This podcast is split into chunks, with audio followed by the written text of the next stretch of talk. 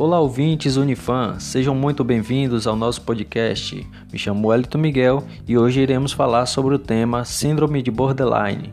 E para nos prestigiar, estão presentes aqui conosco nossas convidadas é, Ayana e Gabriela, Maria Gabriela.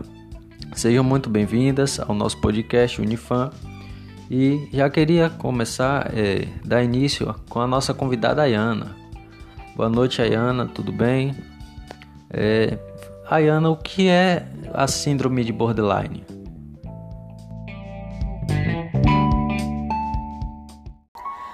Boa noite, Miguel. É, então, a síndrome de borderline, que também é conhecida como transtorno de personalidade limítrofe, é caracterizada pelas mudanças súbitas de humor. Geralmente, a gente que tem essa síndrome tem momentos muito estáveis, né, com episódios de ira que alterna para depressão, ansiedade, sempre demonstrando comportamentos descontrolados. É, a maioria desses sintomas eles começam a se manifestar na adolescência ou no início da vida adulta.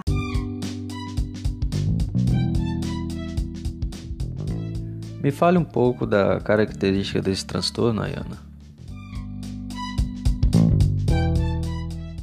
As características né, desse transtorno são as mudanças repentinas de humor, as mudanças nos interesses, é, os sentimentos extremos, o medo do abandono, é, muitos problemas com a autoimagem, muita agressividade, dificuldade de confiar nas pessoas.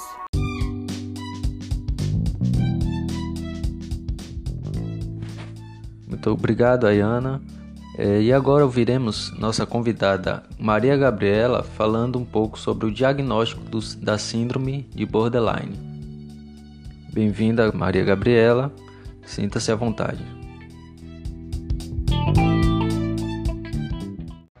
Então, Miguel, o diagnóstico desse transtorno é feito através da descrição do comportamento relatado pelo paciente e observada por um psicólogo ou um psiquiatra.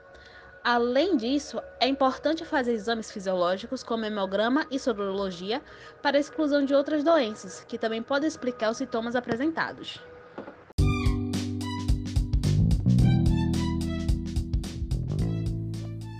Eu gostaria de saber também, é, se uma das convidadas puder me responder, quais são as causas e as consequências dessa síndrome.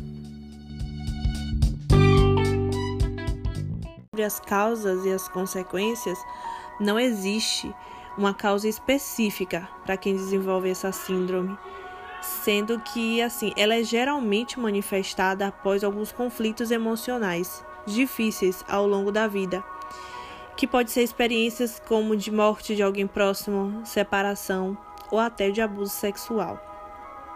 Uma pessoa que sofre né, com essa síndrome de borderline, ela pode vivenciar episódios intensos de raiva, de depressão, de ansiedade, com duração de horas e dias, podendo inclusive é, cometer tentativa de suicídio ou agressão a outra pessoa né? Que são algumas consequências.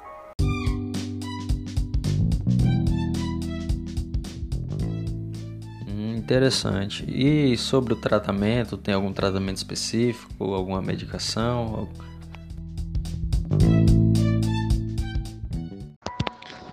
O tratamento da síndrome de borderline deve ser iniciado com sessões de psicoterapia, que podem ser feitas individualmente ou em grupos. Os tipos de psicoterapias utilizados geralmente são a terapia comportamental dialética, que é mais usada com pacientes que tentaram suicídio, ou a terapia cognitiva comportamental, que pode reduzir bastante a alteração de humor entre ânimo e ansiedade. Além disso, pode ainda ser aconselhado o tratamento com remédios, que, embora não seja a primeira forma de tratamento, devido aos seus efeitos colaterais, eles ajudam a tratar alguns sintomas, os remédios que geralmente são recomendados incluem o antidepressivo, os estabilizadores de humor e os calmantes, que devem ser sempre prescritos pelo psiquiatra. Por fim, vamos falar do cuidado de enfermagem a pessoas com esse transtorno. De início, o profissional de enfermagem ele tem que ser acolhedor né, ao falar com esse paciente. O paciente ele tem que se sentir seguro e ele tem que ver na gente uma pessoa que ele possa confiar sempre, mas sempre mantendo respeito entre ambas as partes. Saber lidar com os picos de altos e baixos desse paciente é fundamental, porque muitas das vezes o paciente pode ter uma crise na sua frente, né? E a gente tem que tratar esse paciente de uma forma cordial, uma forma carinhosa, então até mesmo para acalmá-lo, né? Quando o paciente tem essa crise, é, são crises intensas, então a gente tem que criar um laço com o paciente para a gente poder acalmá-lo e evitar que ele se machuque ou que ele nos machuque, né? Primeira segurança em primeiro lugar.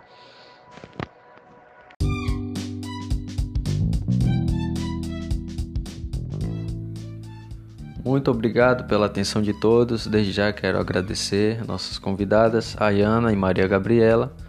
E até o próximo podcast Unifan.